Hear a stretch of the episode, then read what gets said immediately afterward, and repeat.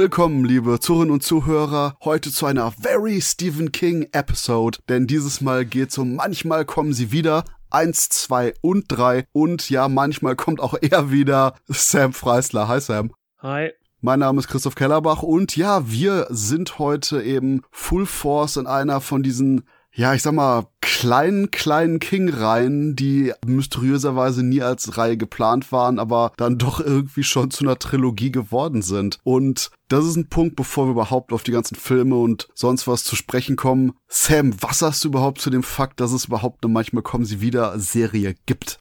Also es ist halt so ein kleines Unikum, ist so ein bisschen wie The Mangler, wo es auch zwei Fortsetzungen gibt. Das sind halt so Filme, über die wird nie wirklich irgendwo gesprochen. Das sind halt so Filme, wenn du deren Titel hörst, denkst du so, ach ja, den gab's auch noch. Aber so, weiß ich nicht, ist es jetzt nicht so die erste Reihe des Horrorgenres, würde ich sagen. Aber gut, dass du die Mangler-Reihe erwähnst von King, wo ich jetzt gerade schon so ein riesiges Plus hab zu meiner Erwartungshaltung für manchmal kommen sie wieder. Denn eigentlich dachte ich schon so, oh ja, hm, nachher über den dritten Teil werden wir vielleicht ein bisschen lästern. Aber wo ich jetzt gerade The Mangler 2 und 3 wieder im Hinterkopf hab, denke ich, wow. die manchmal kommen sie wieder. Trilogie ist schon verdammt gut im Gegensatz dazu. Ja, es gibt ja auch noch die Kinder des Zorns Fortsetzung, unendlich viele davon. Das ist auch so. Ich habe irgendwann hat Stephen King auch äh, verboten, Piloten, den Machern, dass sein Name so ultra groß für die Promotion dafür verwendet wird, weil er hat ja nun wirklich nichts damit zu tun gehabt. Also Children of the Corn Revelation ist jetzt nicht eins zu eins eine King-Adaption? Mhm. Crystal Love von Schlingpflanzen gefressen wird. It is a living. Aber mhm. der, der Punkt ist eben, manchmal kommen sie wieder, um jetzt auch richtig heiß-kalt mit dem Thema anzufangen, ist sogar eine von diesen frühen King-Kurzgeschichten. Denn King war lustigerweise auch als Lehrer unterwegs und hat beginnend mit 1971 in dem Hampton Academy in Maine Englisch unterrichtet und ein paar Jahre später kam dann im Männermagazin Cavalier. Cavalier? Cavalier? Ich weiß nicht, wie spreche ich das aus? Weißt du das, Sam? Ad hoc nicht. Sehr gut, dann sage ich Cavalier. Die Story wurde nämlich ursprünglich im Männermagazin Cavalier dann veröffentlicht und erschien später im Buch Nachtschicht, Night Shift im Februar 78 und kann da auch schön gelesen werden. Und das ist auch so ein Punkt, wo ich sage, Spoiler-Alarm, ich mag den ersten Film definitiv lieber als die Kurzgeschichte. Denn die Kurzgeschichte dreht sich darum, wir haben unseren Protagonisten, als der klein war, ist sein Bruder unter einer Zugunterführung ermordet worden. Als der Zug oben drüber fuhr, war quasi so die Todesschreie von dem Kind, der von so ein paar Greasern, von so ein paar Halbstarken abgestochen wurde, wegen eigentlich irgendeinem kleinen dummen Scheiß. Der Todesschrei wurde übertönt von dem Zug und ein halbes Jahr später eine Verfolgungsjagd zwischen Polizei und den Halbstarken führte dann dazu, dass die Halbstarken gegen so einen Strommast knallen, Boom, Feuer, Tod, Ende der Geschichte. Oder so meint man zumindest, denn jetzt Timeskip, unser Protagonist ist ein Lehrer geworden und kommt dann quasi auch in eine Kleinstadt und denkt, ah ja, hm, war alles Shit damals. Aber plötzlich sterben seine Schüler und nach und nach werden eben die gestorbenen Schüler durch die toten Halbstarken ersetzt, die jetzt als Schüler in seiner Klasse sind. Und Leute, ich sage jetzt einfach mal, das ist eine Kurzgeschichte. Ich werde jetzt komplett auf den Inhalt eingehen und das gleiche machen wir. Manchmal kommen sie wieder danach, aber wir werden kurze Non-Spoiler-Review vorab geben. Also der Punkt ist Kurzgeschichte. Halbstarke aus dem Jenseits kommen wieder, terrorisieren unseren Protagonisten, bringen seine Frau um. Einen Sohn hat er in der Kurzgeschichte nicht. Und dann, um quasi die Halbstarken aus der Hölle zur Rechenschaft zu ziehen, macht unser Protagonist ein dämonisches Ritual, opfert seine zwei Zeigefinger und beschwört einen Dämon aus der Hölle hervor in der Gestalt seines gestorben wordenen Bruders, der dann die Halbstarken platt macht und bevor hier Dämon Bruder wieder zurück sonst wo verschwindet, sagt er, aber Achtung, die Sachen, die man gerufen hat, manchmal kommen sie wieder. Und quasi mit diesem düsteren, das wird da irgendwann bald dein Ende sein, Flair wird dann diese Geschichte eben beendet. Und das ist der Punkt, warum eben Kings manchmal kommen sie wieder, manchmal kommen sie wieder genannt wird. Denn die Sachen, die man heraufbeschwört, können einem irgendwann definitiv wieder in den Arsch beißen. Und ja, im Film ist es komplett anders und deswegen sage ich jetzt erstmal spoilerfrei ganz kurz zum ersten Film. Sam, wie fandst du den? Also ich finde, das ist so ein kleiner, netter Film, den man mal zwischendurch reinwerfen kann. Ist halt sehr Stephen Kingig, sage ich mal. Es ist halt, erinnert so ein bisschen aus S. So der Film, der dreht das ja quasi so ein bisschen rum. Der spielt dann ja auch in dem gleichen Ort, wo der Bruder gestorben ist. Kommt jetzt der jüngere Bruder, jetzt natürlich erwachsen mit seiner Familie, zieht er zurück. Und es hat so ein bisschen was vom S, so, dass man sich erinnern muss an Vergangenes und das Böse aus der Vergangenheit lebt dann wieder auf.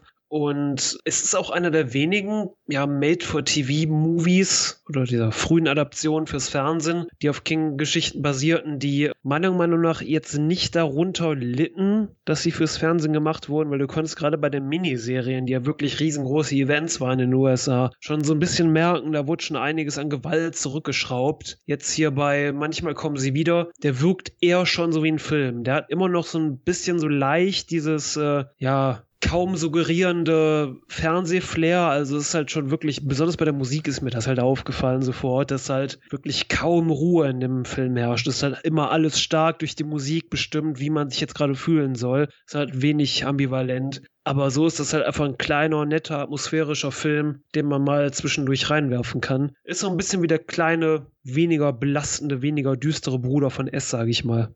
Da hast du definitiv die Worte aus meinem Mund genommen. Ich würde es auch genau ähnlich beschreiben, weil die Stimmung sehr gleich ist wie der mit mhm. S. Wobei interessanterweise gerade eben, dass der Film wie Roman S, aber auch noch vor allen Dingen wie eben die Miniserie und wie die aktuellen Kinofilme ein bisschen wirkt durch diesen Rückbesinnungsfaktor eben. Mhm. Und ich finde es auch schön, dass der Streifen die verschiedensten Situationen ausbaut. Den kann sowieso noch relativ im Non-Spoiler-Bereich, denn das Coole ist, die Art und Weise, wie eben die Story erweitert wurde, ist so, dass man quasi einfach die bestehenden Sequenzen genommen hat, teilweise eins zu eins mit den Dialogen aus der Kurzgeschichte, okay, bis zum Finale, weil die Finalen unterscheiden sich komplett, aber abgesehen davon hast du auch wirklich Wort- und Szenen beschreibungsgetreu die Elemente aus Kings Story und man hat einfach nur die Figuren erweitert. Man hat die Figuren noch intensiviert und den generell mehr Raum zum Atmen gegeben. Zum Beispiel hier die Frau von ihm ist in der Kurzgeschichte so eine, so eine Non-Character. Sie, sie taucht irgendwie hier ein, zwei Mal auf und das war's, bevor sie drauf geht während quasi im Film wirklich da eine Figur draus gemacht wird und auch die Tatsache, dass wenn die Schüler nacheinander draufgehen, die Polizei sagt, hey, ist schon ein bisschen komisch, du bist irgendwie als Lehrer mit so ein paar Aggressionsproblemen, was auch noch schön erweitert wird eben in der äh, Filmadaption. Du kommst als Lehrer mit Gewaltproblemen zu unserer neuen Schule und plötzlich sterben unsere Schüler ist ein bisschen merkwürdig. Wir sollten dich vielleicht im Auge behalten, Junge. Und dass gerade das allerdings nichts von der eigentlichen Aussage und der eigentlichen Story-Entwicklung eben in den Weg kommt. Das fand ich sehr, sehr schön bei der Adaption hier von der Story und kann auch nur wirklich sagen, falls ihr Stephen King-Filme mögt und manchmal kommen sie wieder nicht gesehen habt, schaut euch auf jeden Fall den ersten Film an und ich mache jetzt einen mini kurz Non-Spoiler zu 2 und 3 2 würde ich sagen, ist wie Teil 1 nur quasi die schlocky Exploitation Variante. Wem quasi Teil 1 ein bisschen zu ruhig, ein bisschen zu ernst war, der findet dann in Teil 2 die gory Moments, Tits und genereller Carnage, was man sonst eben im ersten Film nicht geliefert bekommen hat. Der und Teil 3 hätte als anderer Film durchaus ein paar Punkte gehaben können, aber da der quasi seine ganze Story in Form von Twists verpackt, das ist Shit und führt dazu, dass die erste Stunde so ein komplettes fucking Waiting Game ist. Vor allen Dingen wirkt manchmal kommen sie wieder. Auch so ein bisschen wie so ein Stephen King Best-of von den ganzen Geschichtselementen. Du hast halt diese Geschichte mit dem Lehrer, mit den Aggressionsproblemen und seiner Familie. Das erinnert halt so ein bisschen an The Shining. Dann hast du halt diese typischen Arschloch-Greaser. Das erinnert halt alles ein bisschen so, ja, so ein bisschen an S, aber auch so ein bisschen an, an Christine. So auch wie die Schüler untereinander agieren. Dann hast du halt diesen Erinnerungsfaktor wie ein S. Also es ist schon irgendwo Stephen King in Reihenform. Es ist auch kein wirklich komplizierter Film. Weiß nicht, der Film nimmt auch nicht wirklich groß Umwege, um seine Geschichte zu erzählen. Es ist so ein angenehmer, knapp 90 Minuten, den man mal zwischendurch reinwerfen kann. Und was sagst du zu 2 und 3, so spoilerfrei kurz? Ja, Teil 2 ist halt wie die langweilige Teenie-Variante mit Overacting. Und Teil 3 ist wahrscheinlich einer der langweiligsten Filme, die ich je gesehen habe. Okay, das vertiefen wir gleich, denn, liebe Zuhörerinnen und Zuhörer, das war jetzt unsere spoilerfreie Variante, was die Filme angeht. Und jetzt gehen wir eben balls deep in den Spoilerbereich hier. Und da fange ich erstmal an wow, ich mag wirklich die Inszenierung vom ersten Film von Tom McLaughlin. Und ich denke hier, der Regisseur eben vom ersten Film, Tom McLaughlin, der auch Freitag der 13. Teil 6 gemacht hat und unseren sehr coolen Zombie-Jason eingeführt hat. McLaughlin weiß, wie man so einen Horrorfilm zu inszenieren und strukturieren hat und kann, denke ich, da auch sehr, sehr gut die King Story aufnehmen, oder? Ja, definitiv. Vor allen Dingen hat er auch ein wahnsinnig gutes Auge für, sag ich mal, so atmosphärische Shots zu kreieren. Also manchmal kommen sie wieder dafür, dass es nur ein TV-Film war. Der sieht einfach gut aus, der Film. Der hat nicht so einen Billo-Look wie manche andere TV-Filme. Er sieht einfach aus wie ein, ja, eigentlich wie ein Kinofilm lief hierzulande ja sogar im, im, Kino. Ich mochte, er hat ja auch meinen Lieblingsfreitag der 13. gedreht, Teil 6. Wie gesagt, er ist halt ein Regisseur, so wie er den inszeniert, das habe ich gerade schon mal gesagt, der nimmt irgendwie keine Umwege. In dem Film passiert jetzt irgendwie nichts, wo du denkst so, oh, und jetzt hat man erstmal wieder eine Situation, aus der man sich heraus twisten muss. Nee, es ist eigentlich alles ziemlich straightforward und das hat mir halt super gefallen. Super interessant ist die Tatsache, dass die Vergangenheit von Tom McLaughlin durchaus auch reinspielt in den Produktionsprozess des ersten, manchmal kommen sie wieder. Denn der Vater von Tom McLaughlin war ein Feuerschlucker, Zauberer und Co., aber wollte eigentlich immer so zum Film, aber hat das nie geschafft und war immer relativ reserviert, auch zwischenmenschlich und hat quasi sein Leben, sage ich mal, immer so ein bisschen bereut. Und dann hat du seine Mutter, die irgendwie mit 16 Jahren äh, etwa ein Kind bekommen hat von irgendeinem Typen, das aber nicht aufziehen durfte, ihrem Bruder und dessen Frau gegeben hat, dem dem Kind nie sagen durfte, dass das irgendwie ihres ist, bis kurz vor ihrem eigenen Tod, als dann nämlich endlich die Tante starb und sie sagen durfte, ja, okay, ich bin wirklich deine Mutter, yo. Und der Punkt ist, durch die ganzen Sachen hat eben Tom McLaughlin wirklich diese, ich sag mal, diese Bitternis mitbekommen, die auch im Herzen wohnen kann und die hier und da wiederkommen kann. Und das ist das, was auch King thematisiert eben in seiner Geschichte. Und gerade bei der Vorproduktion von Manchmal kommen sie wieder, war der Vater Vater von Tom McLaughlin gerade diagnostiziert mit äh, Krebs, unheilbar. Und eigentlich hatte Tom McLaughlin noch die Arbeit an einer sehr, sehr coolen, kurzlebigen Serie She-Wolf of London. Die hat er dann relativ abgegeben, um sich um seinen Vater zu kümmern und hatte eben generell dafür gesorgt, mit dem wirklich Zeit zu verbringen. Und dann kam es auch eben dazu, dass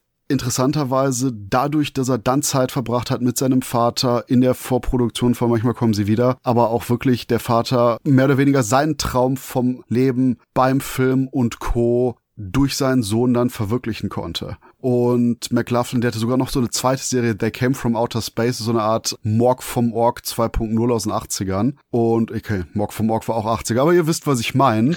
Und der Punkt ist einfach nur, McLaughlin hatte quasi auch diese, ah, Vater stirbt, ah, hm, Trauer, Bla-Gefühle. Und parallel dazu war seine Frau auch noch schwanger mit dem zweiten Kind und quasi kurz bevor eben, manchmal kommen sie wieder mit dem Dreh startete, starb sein Vater und wurde sein Kind geboren. Und du hast quasi diese Trauer, Hoffnung, bla, alles in McLaughlin drin, wo er auch selber sagt, er war quasi in so einer ähnlichen emotionalen Verfassungslage wie quasi eben der Protagonist selber und hat dann im Endeffekt eben gesagt, ja, Vater ist gestorben, der konnte vorher noch einmal kurz meine Tochter im Arm halten, aber Leben geht weiter, müssen sie auf die guten Seiten fokussieren. Und das ist dann nämlich auch die Grundaussage von manchmal kommen sie wieder. Und ich finde es einfach sau faszinierend, dass du das alles in der Backstory drin hast. Wirklich als McLaughlin eben so eine sehr emotional ähnliche Reise wie der Protagonist hat. Und es unterscheidet sich auch sehr stark von dem, was die, was die Kurzgeschichte einem gegeben hat, die ja wesentlich düsterer ausgegangen ist als der Film. Oh ja, stimmt. Das ist der Punkt, wo ich eigentlich sagen sollte, ja, die Kurzgeschichte hatte ja den düsteren Ausgang, aber wie Sam richtig sagt, der Film hat eben, hey, wir schließen ab mit der Vergangenheit, wir haben positive Emotionen aus der Vergangenheit und selbst einer der Greaser, der dabei war, als der kleine Bruder erstochen wurde, Quatsch, der kleine, der große Bruder erstochen wurde, der aber klein war, ihr wisst, was ich meine, äh, war dann einfach nur der Punkt, dass sogar der quasi eben sein Leben gegeben hat, seine Schuld damit getilgt hat und alles dieses sehr, sehr positive Ende. Und ganz im Ernst, es ist das bessere Ende meiner Meinung nach für die Geschichte. Denn du hast bei der Kurzgeschichte von Stephen King so dieses, oh, wer werden die Greaser hier aus der Hölle, die terrorisieren mich und bla. Oh ja, ich beschwör mal eben einen Dämon. So, das ist immer, immer dieser, dieser Sprung, wo ich gleich sage, okay, ich verstehe, wie dieses aus der Hölle gekommene Wesen zu der Dämonbeschwörung führt, aber es ist, es ist schon ein Sprung, ne? Ja, irgendwie schon, weil ich bin froh, dass man es aus dem Film weggelassen hat, weil gerade dieses, ich beschwöre jetzt einen Dämon, wie, woher der hat sich mehr oder der hat, der hat sich mehr oder weniger so ein Buch ausgeliehen, Dämonen beschwören für Dummies. Und so, ah, okay. oh nein. Das ist, das, deswegen kommt so sauschnell so, ah, ich muss hier loswerden. Ich habe mir ein Dämonenbeschwörungsbuch geholt und mache jetzt ein Ritual. Und ich so, wow, wow, habe ich hier gerade drei Seiten überschlagen oder was?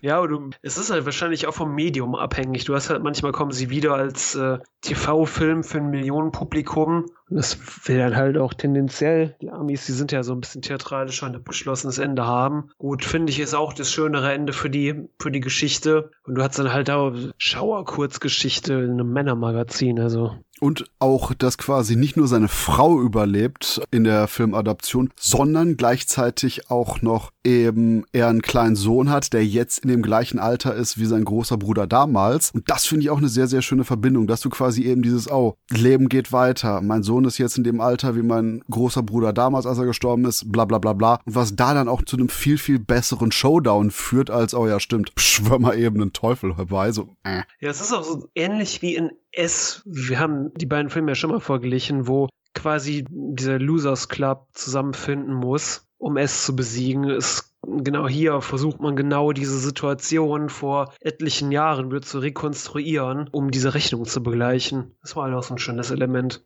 Und äh, super Fun Fact, was die Produktionsgeschichte angeht. Eigentlich hatte nämlich hier Dino De Laurentiis seine Finger ganz tief bei Manchmal kommen sie wieder mit im Spiel. Denn äh, Laurentiis hatte zuvor mitgearbeitet an Dead Zone, Feuerteufel und Werwolf von Tucker Mills und dachte dann, hm, manchmal kommen sie wieder. Hey, die Kurzgeschichte kann ich doch als Teil von Katzenauge von der Stephen King Anthology nehmen hat sich dann überlegt und dachte, nee, manchmal kommen sie wieder, hat einfach viel, viel größeres Filmpotenzial, anstatt quasi eben einfach nur dieses One and Done als Kurzgeschichte in einem größeren Film. Und das Coole ist, dass nämlich Tom McLaughlin für Dino De Laurentiis so eine Fantasy-Romanze namens Verabredung mit einem Engel inszeniert hat, die sich dadurch kannten und dann eben einfach nur Laurentiis sagte, ja, ich krieg da dir irgendwie nicht so richtig auf die Reihe. Wir müssen mal gucken, dass wir hier manchmal kommen sie wieder einfach auf Kette bringen und da wirklich eine Story draus entwickeln, damit man dann einen Spielfilm draus machen kann kann. Und dann ist nämlich das Interessante, dass die ursprünglichen Skriptvarianten eigentlich mehr so dieses zwei Typen namens Lawrence Connor und Mark Rosenthal, die mehr oder weniger das Ganze mit King Isman aufgeladen haben, aber an der Story selber nicht wirklich was verändert haben.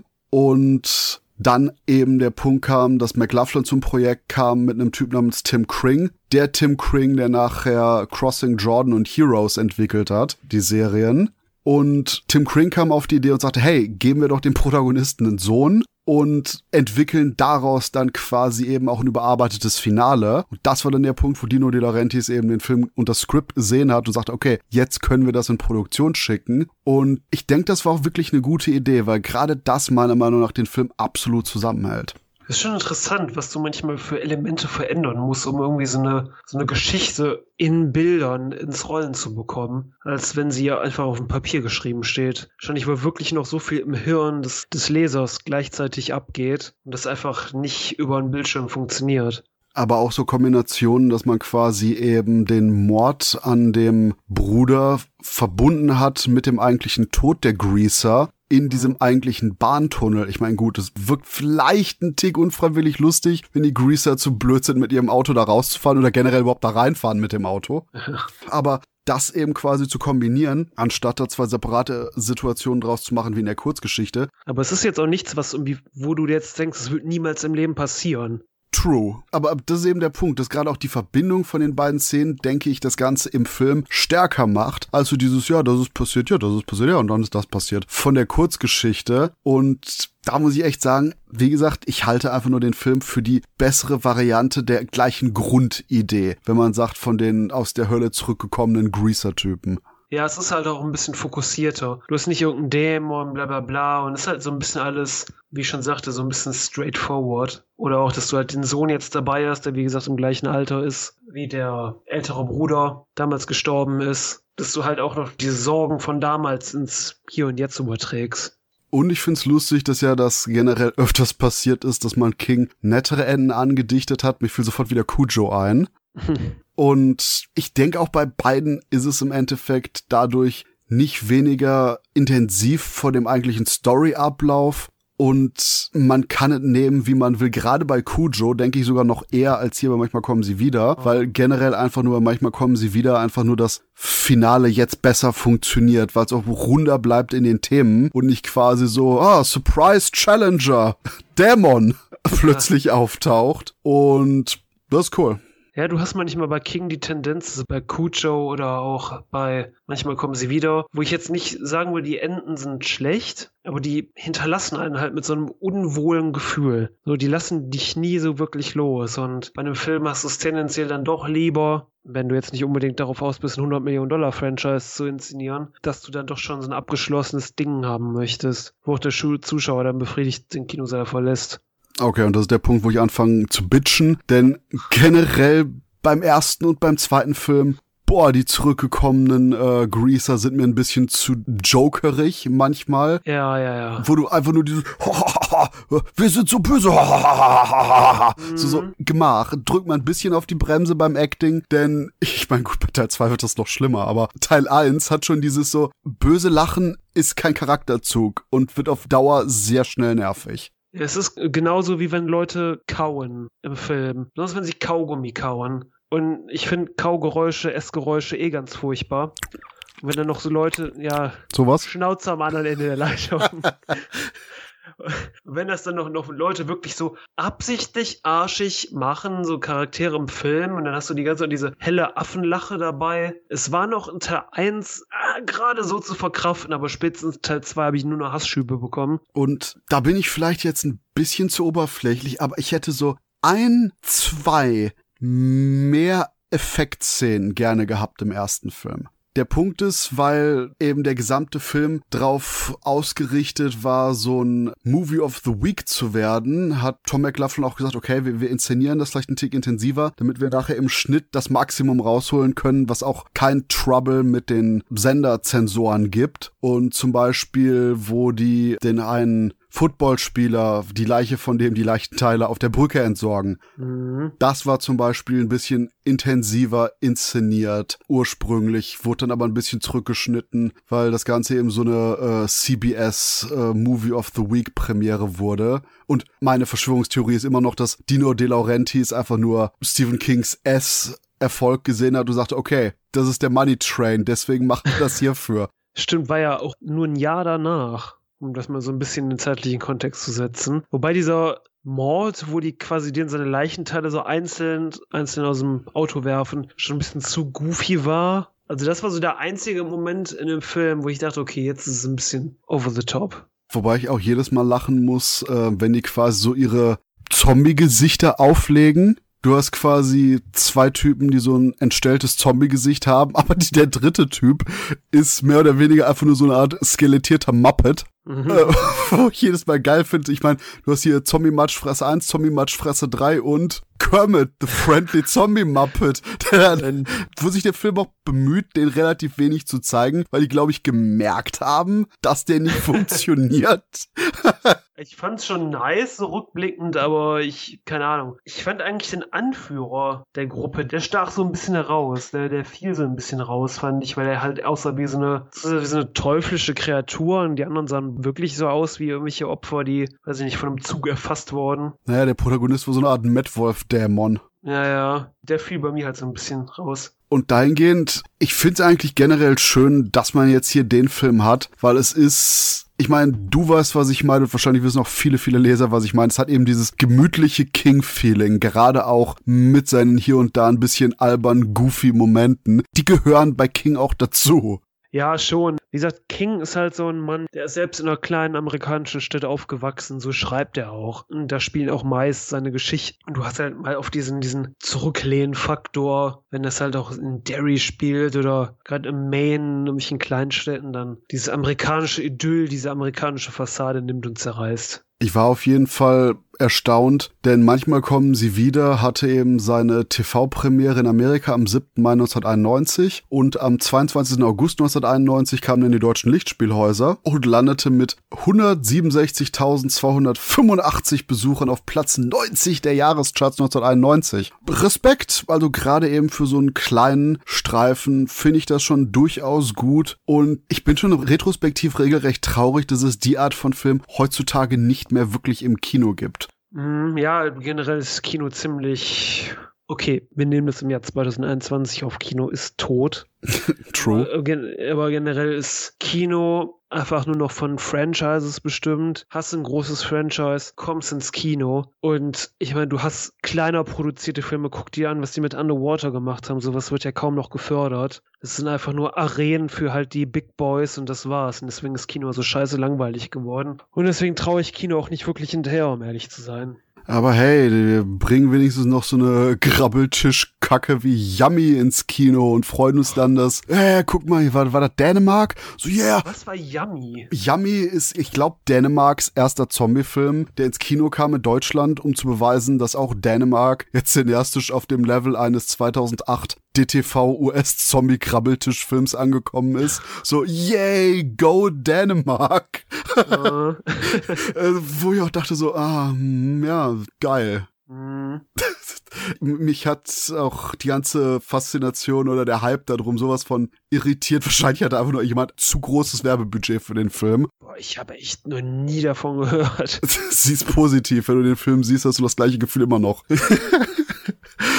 Dahin, dahingehend äh, hat sowas wie manchmal kommen sie wieder einfach nur viel, viel mehr Charakter. Was aber, wie gesagt, ich denke auch einfach nur an Tom McLaughlins wirklich gelungener Regiehandschrift liegt. Und interessanterweise, der Typ ist nachher mehr oder weniger aus dem Genre-Kino abgehauen und hat Dramen, Familienfilme und ähnliches gedreht. Whatever. Ich sag mal, ich sehe es, gerade wenn du hier eben, manchmal kommen sie wieder betrachtest, wie gut auch die zwischenmenschlichen Szenen funktionieren und wie sehr da die Dramatik gehalten wird und Hand aufs Herz. Die zwischenmenschlichen Szenen sind deutlich ernster, als äh, wenn du den Zombie-Muppet irgendwie in die Kamera hältst. Ja, sie rutschen manchmal schon ein bisschen ins Melodramatische ab. So gerade das Ende, das Ende ist eigentlich schön inszeniert. Aber ich dachte auch dann so ein bisschen so, komm, jetzt ist, komm, jetzt ist gut. Jetzt ist schon ein bisschen zu viel Gequatsche. Aber wie gesagt, das Drama ist schon vorhanden, auf jeden Fall. Aber halt auch das Melodramatische.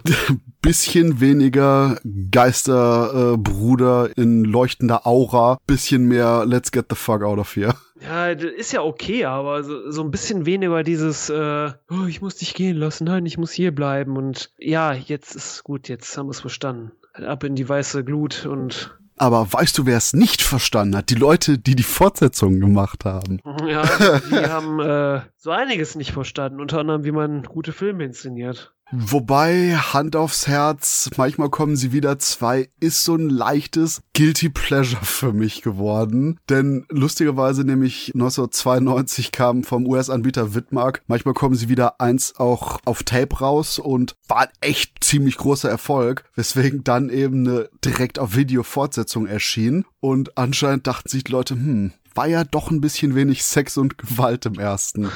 Lass da doch mal ein bisschen den Regler hochdrehen. Mhm. Und erstmal Michael Gross, fucking Bird Gamma von Tremors, ist quasi der Typ mit der tragischen Vergangenheit jetzt. Ich muss zugeben, ich habe den nicht wiedererkannt. Ich glaube, Michael Gross hat ja auch in Family Ties oder wie diese Serie hieß mitgespielt. Ja, ist okay in einem Film. Er hat halt nicht wirklich viel zu tun, so die ersten 80 Minuten. Der, aber ich habe den gar nicht wiedererkannt. Ich habe den nicht wiedererkannt, weil ich dachte nachher, wer hatte den Hauptdarsteller? ein Vorspann, Christo. Ja, Details. Einfach nur Michael Gross. Ja, wer weiß ich denn, ob Michael Gross der Michael Gross ist? Da muss ich nicht eins und eins zusammensetzen, Sam. Ja, ich meine, manchmal kommen sie wieder zwei. Ich, ich weiß es auch nicht. Eigentlich ist das so ein Film, wenn du den Leuten erklärst, ja, das ist eher so die Teenie-Variante von Teil 1. Das ist eher so ein bisschen mehr Sex und Gore. Eigentlich denkst du, okay, eigentlich müsste der Film so ein bisschen mal auf die Kacke hauen. Tut er auch irgendwie, aber irgendwie ist er ein bisschen langweilig. Ich finde, glaube das Problem ist, weil Teil 1, der hat halt so einen, so einen langen Aufbau. Und hielt sich auch mehr mit dem Grotesken so ein bisschen mehr zurück bis zur Mitte oder zum Ende des Films. Und du hattest auch einen wesentlich dramatischeren Hintergrund. In Teil 2 siehst du halt, wie irgendeine Oma umkippt und ja gut, das Haus von der ist auf, muss aufgelöst werden. Sam, Sam, du hast die Fähigkeit, du hast die meisterliche Fähigkeit, Sachen auf so lustige Art und Weise zu beschreiben. Zerreißt mich. Du hast mich letztens bei einem Podcast schon zweimal komplett aus dem Konzept gebracht mit dem Scheiß. So, so hier, der, der Film fängt an und dann kippt eine Oma um. So, pff, Sam, what the fuck? Ja, so ist es. Und dann muss Michael Gross halt da hinkommen und das Haus muss aufgelöst werden. Die hat halt ein Schwein und die Tochter von ihm ist auch noch mit dabei. Und es passiert halt so viel Groteskes schon zum Anfang. Da hast du halt den geistig behinderten Rasenmähermann, der da die, äh, die Gärten mäht und. Oh ja, aber, aber das ist eins zu eins der Rasenmähermann, oder? Das ist eins zu eins Ja. der Rasenmähermann. Ja, irgendwie schon. Er ist halt geistig zurückgeblieben, nur es werden keine Experimente an ihm verübt. ja, und Äh. er hat nicht irgendeinen durchgeknallten, menschenmordenden Affen-Sidekick. Nee, Gott. Hat den Film wahrscheinlich unterhaltsamer gemacht. Also dann, dann kippt so die Oma um, die hat ein Schwein und Michael Gross kommt an mit seiner Tochter und dann hast du den Rasenmähermann. So, Sa- Sam, Sam, du bringst mich gerade um hier. Ja, aber es ist ja auch irgendwie so. Es, es ist halt so ein bisschen, das erinnert mich so ein bisschen an Pumpkinhead 2 oder auch so ein bisschen an True. Carrie 2, so, wo, wo du auch immer so die dümmeren oder Teenie-Varianten der eine, eigentlich eine ernsthaften Vorlage hattest. Aber irgendwie, manchmal kommen sie wieder zwar, ich finde, dafür, dass der ein bisschen mehr Blut, mehr Sex und Gewalt hat, ist der einfach langweiliger. Und ich finde einfach diese Greaser ist einfach Overacting ohne Ende, gerade von dem Anführer. Das ist so unangenehm teilweise. Ja, also der, der, der Anführer, das ist so, als ob du dem Joker Kokain spritzen würdest. Und der ist von Jim Carrey gespielt worden. Genau, und dann einfach nur von Jim Carrey das Ganze fressen lassen würdest und sagen würdest, hier, go for it. Ja, aber auch so zum Fremdschämen, weißt du? Und das Lustige ist, der, ist in jeder Szene so, der ist in jeder Szene so, als hätte sich gerade einfach nur so, ein, so eine Highball direkt in die Geschlechtsteile injiziert, so, wuhu, what the Ja. fuck? Aber das Beste ist, alle von seinen Greaser-Kollegen sind auch so drauf. Und das einzige Mal, wo die irgendwie im Film ernst werden, ist die Tatsache, wenn, oh scheiße, wir müssen wieder in die Hölle zurück. Oh nein, das ist nicht gut. Oh. So nach dem Motto, du hast entweder full-on Craziness oder, ah shit, wir müssen wieder Fucking zurück nach boring. Hause. Aber dafür ähm, haben wir Hillary fucking Swank in einer Tentakel-Sex-Szene. Ja, wow. Wow, also ich, ich war so emotional berührt, ich musste erstmal meinen Penis zum Weinen bringen. Also ja, der, der, der Punkt ist einfach nur so, es, es gibt Szenen, die habe ich nicht erwartet in dem Film. Ich muss zugeben, ich dachte, ich hätte den gesehen und gerade wenn ich den Film mit 13, 14 gesehen hätte, wie ich es eigentlich in Erinnerung habe, hätte ich mich an die Szene erinnert. Und ich guck den Damals so und du noch nicht so verdorben. doch, I'm sorry. Und, und ich guck den Film so und denk, was? Ich war froh, dass ich nicht gerade irgendwie ein Getränk im Mund hatte. So, es wäre nämlich diese klassische Comedy-Slapstick-Spit-Take geworden. Oder einfach nur Hilary Swank im Full-on-Nutten-Make-up von irgendeinem penisfarbigen Schwanzdämonen umschlungen hast und auf irgendeinem satanisch aussehenden Dämonenmonster reitet. Ich meine, gut, keine Nudity wirklich, keine Frontal Nudity. Aber der Einsatz zählte. Ja, aber, aber der, der Gedanke zählt und wahrscheinlich wäre sonst mein Kopf auch einfach nur explodiert und wir diesen Podcast nicht machen können. Aber hey, dafür sehen wir die Titten von Alexis Arquette, was ich auch nicht erwartet hätte, weil, keine Ahnung, wahrscheinlich war mein Gehirn immer noch so auf, ach ja, ha ja, ja wie, wie war Teil 1? So ein bisschen softer TV, Kingstein, wow, what the fuck? Ja, dafür hat der Film aber auch wieder einen ekelhaft kauenden Charakter und das ist die, wie nennt man das? Sheriff, Sheriffin, whatever. War die so am Abschmatzen? kaut. Ja, boah, ich dachte so, fuck off, warum muss ich das immer ertragen? Oh mein Gott, du hast quasi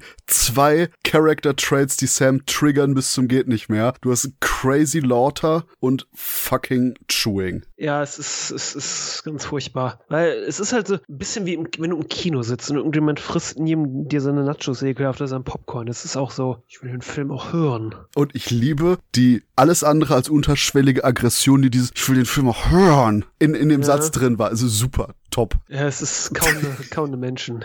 Weg mit euch.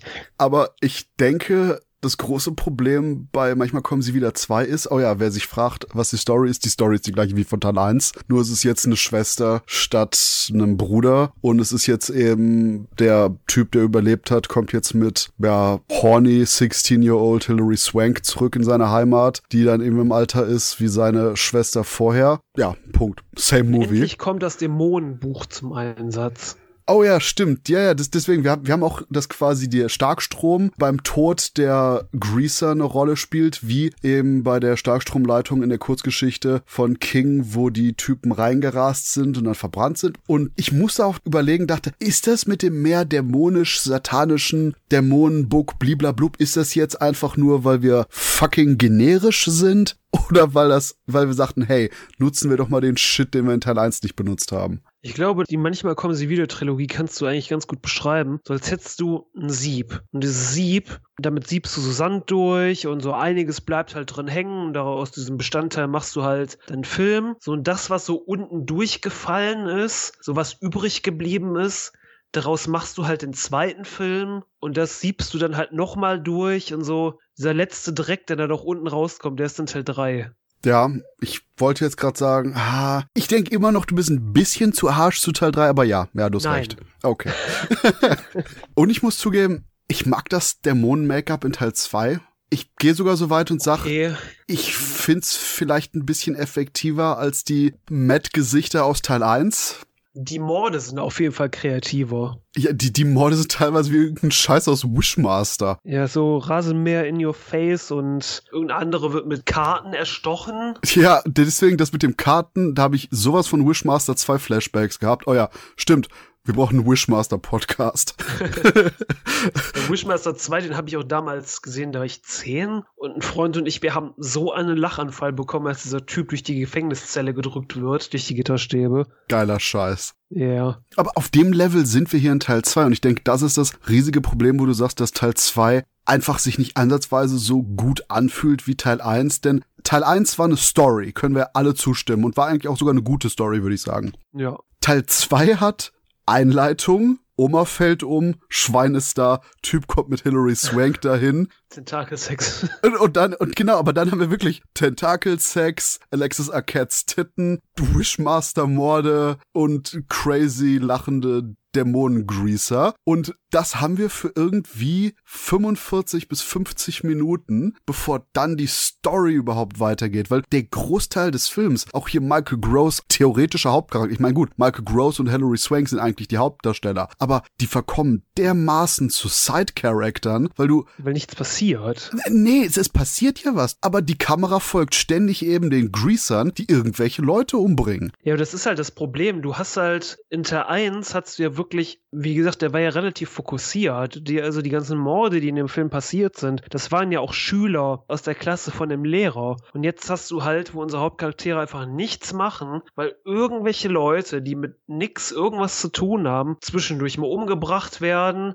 auch wirklich nur zwischendurch. Derweil hast du Michael Gross, der irgendwie das Haus aufräumt oder sich mit diesem Pfarrer über Dämonen unterhält und Oh ja, was zum Teufel ist mit dem Pfarrer los? ja, oder Hilary Swank, die halt in einem Café sitzt und äh, die ganze Zeit oder ihren Geburtstag feiert mit ihren Freundinnen. Die eine sagt immer, hey, ich trau den Typen nicht. Und ja, es ist halt nichts los. Und das fand ich eigentlich ganz lustig. Also mit einem besseren Skript oder mit einem Skript hätte man generell auch die Sache mit der Tochter viel besser in den Fokus rücken können, weil du hast so diese klassische Staffelung. Du hast sie als Ich-Charakter, Du hast den Book-Nerd, der von allem irgendwie sorgenvoll ist als Über-Ich. Und dann hast du hier Alexis Arquette als Nutte, als S. Und siehst du quasi ständig schwanken so, ah ja, ich, ich will ja eigentlich hier flachgelegt werden, aber ist ja schon irgendwie creepy. Aber creepy macht mich irgendwie geil, aber ist auch irgendwie creepy. Und der Punkt ist, ein Film hätte hier eigentlich wirklich einen Fokus drauf legen können auf ihr Erlebnis und auch quasi die anderen beiden Charaktere so als klassische Engelchen und Teufelchen auf ihren Schultern. Und ein, zwei Sequenzen im Film machen das auch, aber dann merkt der Film, ah, scheiße, hatten lange keine Titten oder Gewalt mehr und geht dann wieder einfach nur in seine komplett eigene Welt, ohne jetzt sich weiter wirklich auf irgendwas zu konzentrieren, weil der Film hat kein Interesse an Michael Gross Charakter. Der ist quasi einfach nur da, um die Charaktere an den Ort zu bringen und am Ende dafür da irgendwie im Finale aufzutauchen. Und eigentlich hätte man dann eben Hilary Swank wirklich zur Hauptfigur machen können. Nur der Film ist einfach nur viel zu viel an Sex und Gore interessiert. Anderen Worten, wir hätten einen Spin-off von der Hexenclub und manchmal kommen sie wieder gebraucht. Ja, true. So in, so in der Art und Weise, weißt du? Ja, wobei aber auch gerade das der Punkt ist, dass ich denke, vielleicht war das der Ansatz, dass eben das so eine Art Überkompensieren war. Fällt mir irgendwie apropos Überkompensieren die amerikanischen Godzilla-Filme ein. Beim ersten, oh, Godzilla war zu wenig zu sehen. Beim zweiten, da ist viel zu viel Shit in einem Film, yo. Und mhm. hier hast du eben den Punkt, wo die Leute wahrscheinlich dachten, ah, die, die Fans meinen, da ist ein bisschen zu wenig Gewalt im Film. Lass das jetzt mal reinbringen. Denn alles hier wirkt so, als ob du gesagt hättest, oh, stimmt, hm, wir müssen mehr Sex und Gewalt machen. Machen wir sonst was anderes? Nö. Hätte man vielleicht hier und da so ein paar explizite Momente mehr in Teil 1 gepackt, aber inszeniert von Tom McLaughlin, sodass das Ganze eben nicht einfach nur in die Exploitation-Richtung vom zweiten geht, hätte es wahrscheinlich den ersten so, so den Tick mehr Pfeffer gegeben. Ich meine, gut, so schön wie es ist und so sehr es sich in meinem Gehirn eingebrannt hat, wir hätten auch im ersten keine Tentakel-Sex-Szene mit Hilary Swank haben müssen. Aber du weißt, was ich meine. Wenn der erste vielleicht bisschen mehr von der Würzung bekommen hat, die im Teil zweiten viel zu viel war, ne, you know? Dass sich das so ein bisschen ausgleicht einfach. Ja. Teil 2 ist halt aus dem entstanden, was so in Teil 1 übrig blieb, ausgesiebt wurde. Ja, ja okay. was in Teil 1 mit diesem Dämonenbuch und hier, ich muss meinen Finger opfern und so und was bauen wir jetzt da drumrum? Ja, bauen wir halt nochmal die Geschichte aus Teil 1 drumrum und irgendwas wird schon passieren, nehme ich an, im Drehbuch. Und eine Sache, weswegen allerdings, manchmal kommen sie wieder zwei bei mir, auf der Guilty Pleasure Seite, okay, furchtbar. Nein, nicht Guilty Pleasure. Guilty Pleasure ist ein furchtbares Wort. Der Mainstream hatte mich kurz im, im Griff, so, ah. Ihr dürft Filme mögen, es ist okay. Es ist okay, Filme zu mögen, Leute. Es ist okay. Nee, dass eben bei mir Teil 2 auf der Plus-Seite landet, hat noch einen letzten Punkt, auf den ich unbedingt zu sprechen kommen muss. Mein Gott ist der Film 90s. Ja, yeah. deswegen hat er mich auch so ein bisschen an Pumpkinhead 2 auch erinnert, weil das auch so ein bisschen die Teenie-Variante von Teil 1 war. Und er war auch ziemlich, ziemlich 90s. Es ist schon, ja, 90s Overload. Und ich glaube, Abgesehen davon, dass wahrscheinlich wenige Darstellerinnen gibt, die mehr 90s sind als Alexis Arquette. Ich weiß auch nicht, ich habe die dermaßen verbunden mit Peak 90s Trash, dass ich ansonsten einfach nur noch die eine Szene richtig in so einem kleinen goldenen Kästchen im Herzen trage, wo die Dämonen von dem komischen Blitzgewitter getroffen werden oh und denk, wow, das ist so trashy, unfreiwillig lustiger. Ich glaube, ich habe noch nie okay, das ist jetzt vielleicht ein bisschen weit gefasst, aber ich habe selten, selten so lustig schlecht gemachte Blitzanimationen gesehen wie in dem Film. Das, das wirkte eher wie aus einem Nickelodeon-Sketch als wie aus einem ernsten Film. Heilige Scheiße. Das Ende von Alien Arsenal. Okay, ja, du musst natürlich jetzt auch wirklich gerade die ganz großen Klopper rausbringen. Boah, fuck, ich hab Alien Arsenal, den, den Film. Ich bin von der Feier gekommen und ich lag voll zugedröhnt irgendwie vom Fernseher, schalt ein und ich guck die letzte Dreiviertelstunde von Alien Arsenal. Weißt du, was das für ein fucking Trip ist? Oh. Yeah. Ich, ich habe den ganzen Film erst später gesehen, weil, wow, okay, also Alien Arsenal, Leute, auf jeden Fall irgendwann mal nachts um drei Uhr komplett durch auch anschauen. Lohnt sich. Da habe ich jetzt aber eine Erinnerung ausgegraben. Wow. Gleichen Zustand habe ich Perdita Durango gesehen, war aber auch super. nee, aber der Film ist so 90s von dem Styling, von dem Setting. Und ich meine, klar, manchmal kommen sie wieder eins, war genau an dem Breakpoint zwischen 80er und 90er, hat aber auch generell vom Styling und seiner Attitüde so ein etwas zeitloses Flair, während du einfach nur merktest, manchmal kommen sie wieder zwei, ist einfach nur so ein 90er DTV Schnellschuss und fuck, die haben ohnehin oftmals echt so einen kleinen Pluspunkt bei mir. Ja, das ist halt so ein bisschen so, so eine Kamikaze-Aktion, weißt du, du hast halt die Rechte an dem Titel, manchmal kommen sie wieder. Damit kannst du halt auch groß Stephen King auf deinen Poster klatschen. Stephen King geht immer. In den 90er Jahren hattest du auch, obwohl das Horrorgenre ein bisschen brach lag, was man auch so ein bisschen, manchmal kommen sie wieder zwei sehen kann, trotzdem waren King-Verfilmungen immer noch erfolgreich oder beliebt. Du hattest also sowas wie Misery oder Die Verurteilten, hast du nicht gesehen. Oder auch etliche Videoproduktionen von Stephen King. Oder mit seinem Namen zumindest drauf. Die Kinder des Sons-Filme sind ja auch fast alle in den 90ern entstanden. Und ja, dann versuchst du halt möglichst schnell irgendwie Kasse damit zu machen. Deswegen haust du halt alles Mögliche an Zeitgeist rein, was es gibt und raus damit. Okay, alle schnell reinhauen und schnell raus damit. Ich glaube, das war eine super Überleitung zu Teil 3. Oder hast du noch was zu Teil 2? Ne. Gut, ja, äh, Sam, erzähl mir doch mal, wovon Teil 3 handelt. Ja, gute Frage.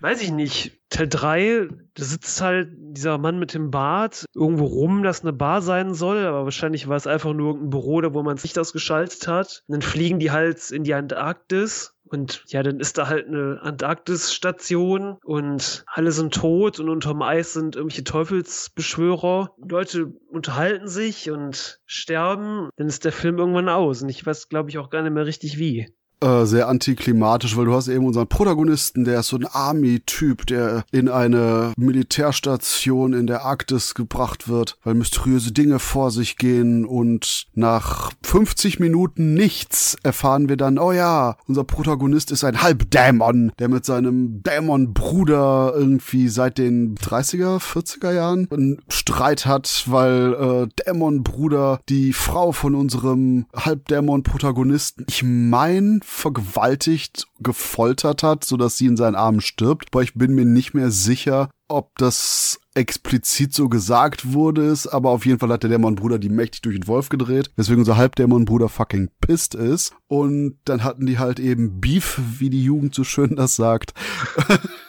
Ah, okay. Ich bin gerade plus 20 Jahre älter geworden. Ähm, YouTube-Beef. Und dann eben schlicht und ergreifend stellt sich raus, dass eben der Commander von der Station hier der Dämonbruder war, der äh, auf verschiedenen Orten irgendwie Beschwörungen, Leute umgebracht hat. Ich denke, das soll so ein bisschen auch das Tie-In sein zu den anderen Filmen, dass die eben auch diese anderen Dämonenorte waren, Fragezeichen, um das so ein bisschen zumindest zusammenzubringen, um quasi dann eben hier will der Dämon seinen Big Daddy Satan heraufbeschwören und am Ende so Halbdämon, nein, aber hier, Blondie, die ich seit zwei Stunden kenne, mag mich und glaubt an das gute Menschen. Also bin ich jetzt gute Menschen und ich hau Bad Guy Bruder auf die Nase, was ich eigentlich schon die letzten 80 Jahre oder so vorhatte, aber fuck that shit. Und dann haut der Bad Guy Bruder auf die Nase und der Film ist aus. Ja, weißt du, ich habe den Film jetzt auch vor zwei Wochen gesehen und mein Hirn überschreibt schon wieder alles. Weil Teil 3 ist wirklich so einer der Filme, wenn du den guckst, fühlst du dich einsam. ja, es ist einfach so. Der Film ist einfach nur, er ist billig, schäbig und er ist trostlos. Und er ist langweilig und es passiert auch nichts und es ist halt wirklich so ein Film, den, den guckst du und du fühlst dich allein. Wenn du ganz genau weißt, jetzt gerade in dem Moment denkt niemand an diesem Film oder an dessen Existenz und du bist der einzige Mensch im ganzen Universum, der sich gerade damit beschäftigt. Also du willst mir sagen, dass der Film effektiv die Isolation der Arktis widerspiegelt und das hat dir nicht gefallen? Ja, ich... sicher, er würde diese Suizidrate in diesem Land ordentlich nach oben treiben. Äh, wenn nur mehr Leute als du und ich den gesehen hätten. Oh Gott. also wenn man plant, sich die manchmal kommen sie wieder Filme anzugucken, alle, empfehle ich sich die rückwärts anzugucken, weil dann werden die immer besser. Aber macht das nicht umgekehrt. Aber der Fall ist ja klassisch, nur die Harten kommen in den Garten. Natürlich guckt mhm. man die chronologisch. Habt aber definitiv die Suicide Hotline daneben bei, damit euch jemand irgendwie die Scheiße ausreden kann.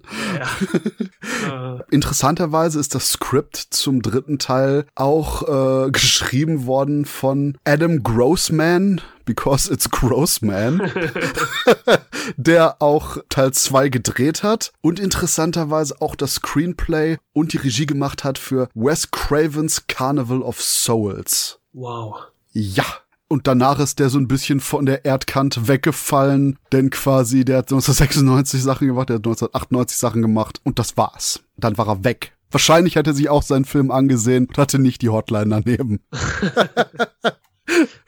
Ja, ja, okay, wenn du sowas wie manchmal kommen sie wieder drei machst, dann, dann willst du auch nicht weitermachen, wenn du siehst, wozu du fähig bist. So, bitte, bitte, also ich, ich habe gerade wirklich Probleme. Ich, ich will meinem Leben ein Ende setzen. Oh mein Gott, nein, tun Sie es nicht. Warum denn? Ich habe manchmal kommen Sie wieder drei geschrieben. do it, do it. So, was? was, ja. was? Aber das Schlimmste ist bei manchmal kommen. Das ist quasi filmgewordene Antimaterie. Filmgewordene Anti-Life-Equation. Ja.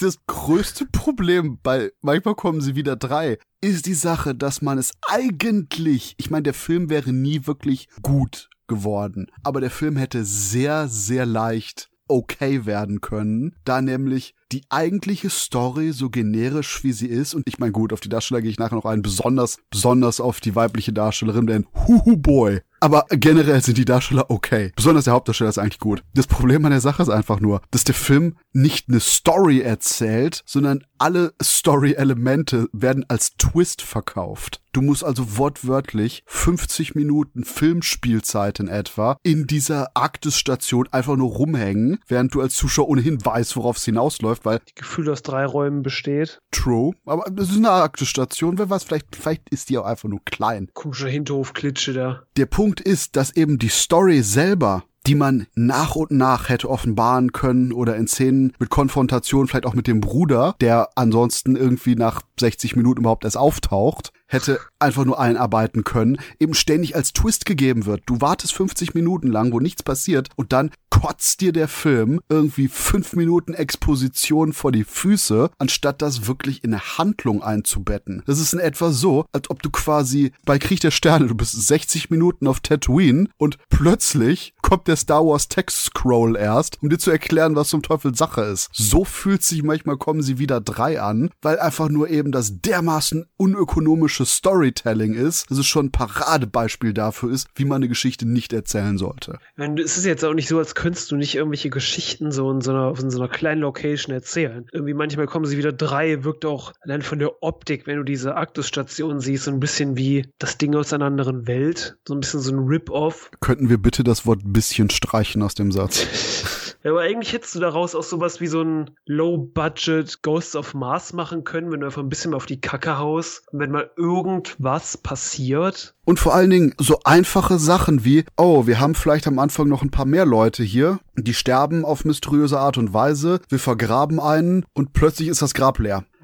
Du hast so viele Möglichkeiten, die du auch wirklich ohne Budget einarbeiten kannst, die creepy sind. Oder hier und da, ähm, wenn du diese klassische Szene hast von, oh nein, er ist getötet worden, na, wir müssen ermitteln, warum? Und dann quasi Leute irgendwie vorne in irgendwelche Sachen reinschauen, um irgendeine Scheiße zu ermitteln. Oder im Hintergrund eben hast, dass der Leichnam sich anfängt zu bewegen, weil zugegeben, Zuschauer, wir sind bei manchmal kommen sie wieder drei. Es sollte nicht irritiert sein, dass hier Tote wieder auferstehen. Und einfach nur damit eben arbeiten. Es sind wirklich diese ganz vielen kleinen Sachen, die du ohne Probleme hättest tun können mit einem Funken Kreativität. Teil 3 wirkt halt wirklich so, als hätte der kein Drehbuch gehabt. Als hätten die sich jeden Tag dahingestellt und gesagt, so, wir haben jetzt einen Pappkarton von einer Pizza, was können wir da jetzt noch draufschreiben und uns alles einfällt und drehen wir dann runter. Sonst hätte der wirklich kein Drehbuch gehabt. Sonst hätten die immer welche spontanen Einfälle zwischendurch gehabt, was du damit jetzt noch machen kannst. Aber wie gesagt, es passiert nichts in dem Film. Und ich weiß auch nicht, warum der manchmal kommen sie wieder drei heißt. Der ist ja auch nur unter dem Titel Frozen erschienen. Und ich weiß nicht, ob man dahinter einfach diesen Titel draufgeklatscht hat, weil man irgendwie gerade die Rechte daran hatte. Aber es gibt ja in dem Film selbst auch immer noch so ein paar Querverweise zu der Geschichte mit diesem Buch der Dämonen aus Teil 1 und 2 und ich glaube, die Namen der Hauptcharaktere aus Teil 1 und 2 werden erwähnt und so. Ganz, ganz komisch. Ich meine nicht, also ich habe das noch mal gecheckt, also auch die Ortschaften, die quasi auf dieser Landkarte von diesen dämonischen Sachen sind, sind, meine ich jetzt nicht identisch, aber ich muss auch zugeben, dass meine Motivation maximal geschwunden ist und ich dachte mir, oh, ich muss immer noch eine Hand am Telefon halten, damit die Frau mir einreden kann, es nicht zu tun. Also ich sollte jetzt nicht zu viel Zeit hier investieren. Aber wie gesagt, am meisten stört mich die Tatsache, dass du quasi mit der Ausgangslage mit, hey, Dämonenbruder, Dämonbruder, bla, uraltes Beef, Fight, Antarktis, bla, auch mit den Möglichkeiten des Films immer noch sehr, sehr leicht einen besseren Film hättest machen können. Und das ist das, was mich wahrscheinlich im Endeffekt wirklich fertig macht, weil es wäre alles da gewesen, um zumindest einen okayen Film zu machen und der sogar vielleicht nett so eine Klammer und hinter die zwei vorherigen gemacht hat, weil ich fand die Idee eigentlich ganz cool, dass eben diese wieder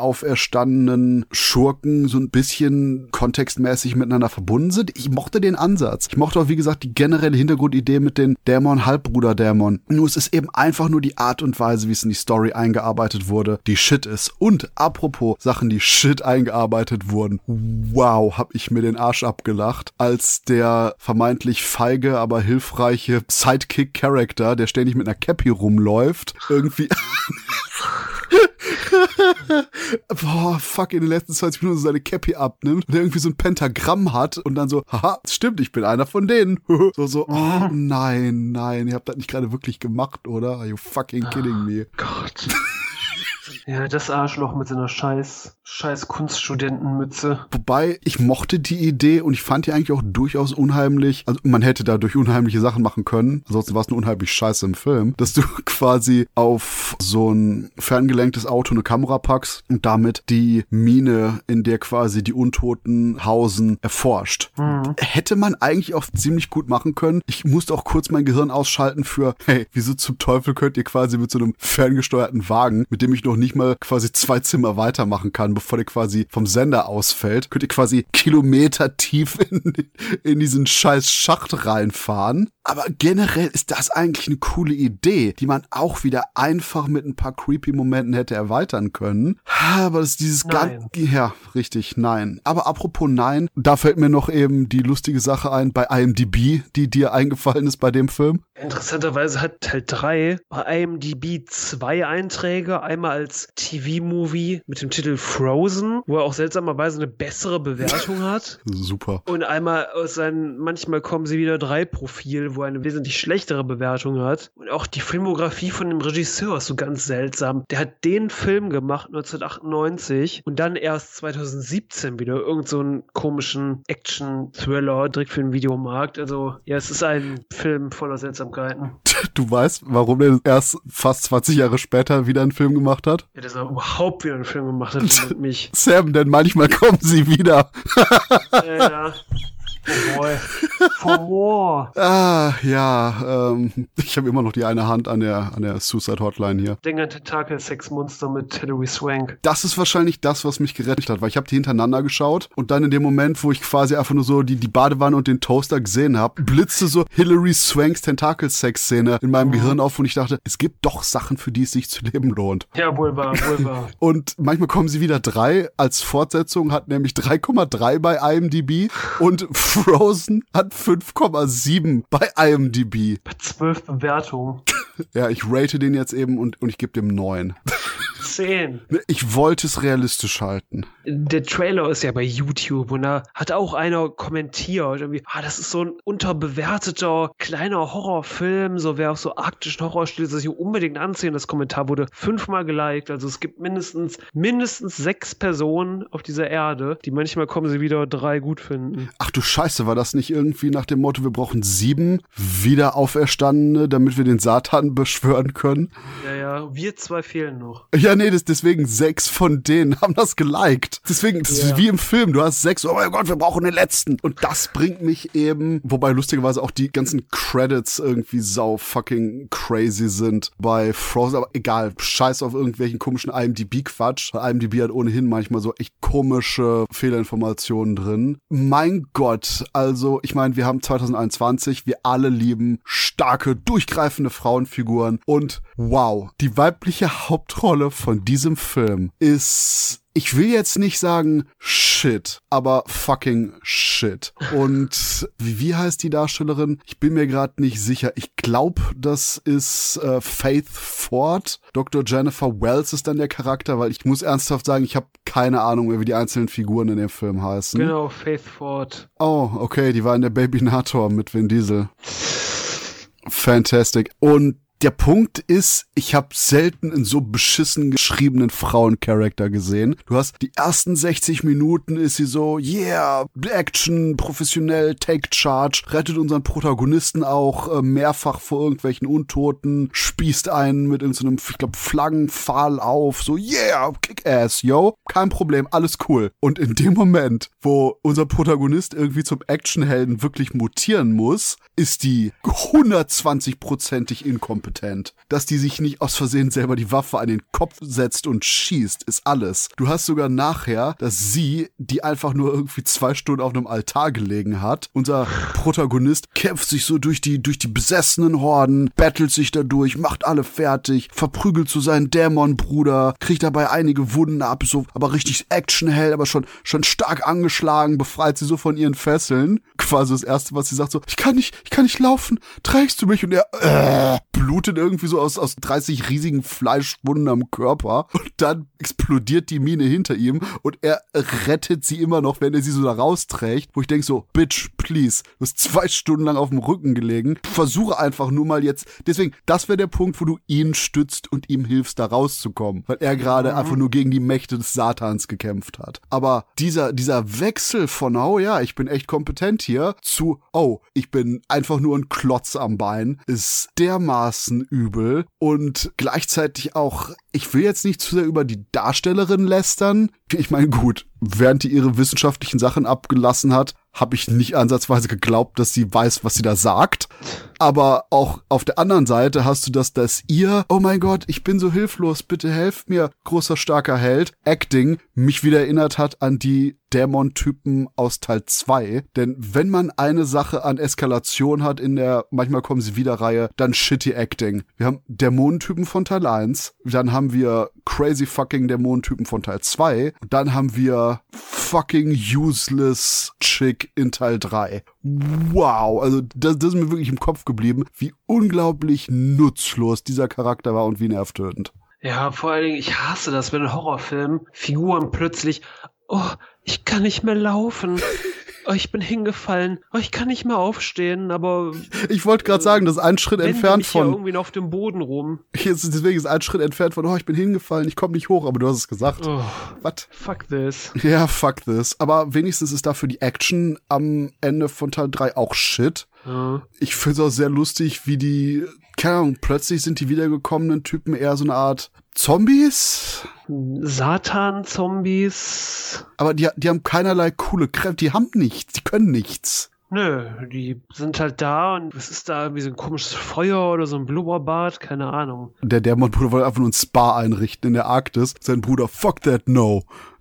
Ja, der stand da halt irgendwie in der Ecke mit seinen schwarzen Augen, meint die ganze Zeit, ich bringe sie um, ich bringe sie um. Denkst du ja, wie? Du bewegst dich um mich von der Stille. Ja, also dahingehend ist aber auch die Inszenierung eben von dem Film wirklich so dröge gemacht. Dröge, ja. Ja.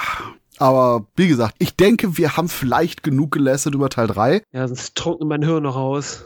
Ich, ich meine, gut, wir könnten sicherlich noch mehr über den Film lästern, aber ich glaube, wir haben die wichtigen Punkte. Screaming into a void. Ja, die wichtigen Punkte beschrieben und das Problem ist halt einfach nur, es, es hätte so einfach besser sein können. Und das bringt mich dazu, ich denke, manchmal kommen sie wieder, ist einer von den wenigen Filmen, wo ich mir nicht vorstellen kann, oh, okay, jetzt beim ersten, wir sind wieder beim ersten, beim guten Film der Reihe, dass das irgendwie bei einem Remake interessant sein könnte. Denn das Problem ist, die Story als solche nochmal neu aufzulegen. Das Einzige, was man maximal hätte machen könnte, wäre quasi die Kurzgeschichte, aber auch mit ihrem Dämonengedöns, so wie sie ist, halten, aber das dann eben auf Spielfilmlänge bringen. Aber, äh, eigentlich hat man schon so das Maximum rausgeholt, was ginge. Sicher kannst du den neu verfilmen mit neuen Darstellern hast du nicht gesehen und aber ich weiß nicht, es ist halt eine Kurzgeschichte. Du kannst halt nicht viel mehr herausholen, außer du machst, ja, wie es Teil 2 und 3 gemacht haben oder wie es die Kinder des Sons Filme etliche Male getan haben, dass du einfach eine Variation der Geschichte drehst.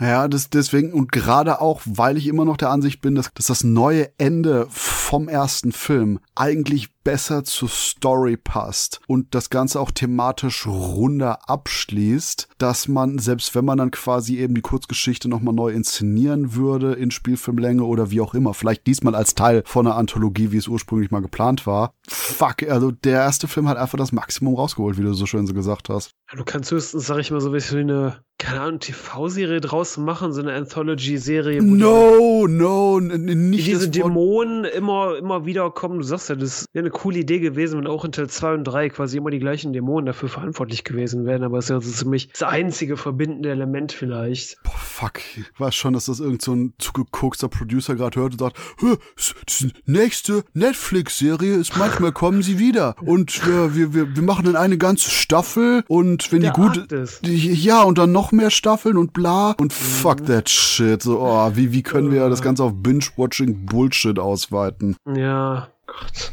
Genau, und ich denke, das sind so die versöhnlichen Töne, mit denen wir schließen sollten. So, oh mein Gott, also äh, mein Fazit ist, auch liebe Leute, die ihr die Sachen noch nicht gesehen habt und unsere Spoilerwarnung nicht beherzigt habt, obwohl es ein so wirklich wunderbares, wichtiges Filmdokument ist, wie die manchmal kommen sie wieder Trilogie. Der erste Film ist auf jeden Fall sehenswert. Der zweite kann lustig sein und der dritte ist das Äquivalent zu existiert, warum auch immer. Ja, das ist ein guter Punkt. Also du sagst auch, Leute sollen Teil 1 gucken, oder? Ja, der dritte Teil ist wie Fruchtfliegen. Man weiß nicht, wo die herkommen, aber sie sind da und sie nerven.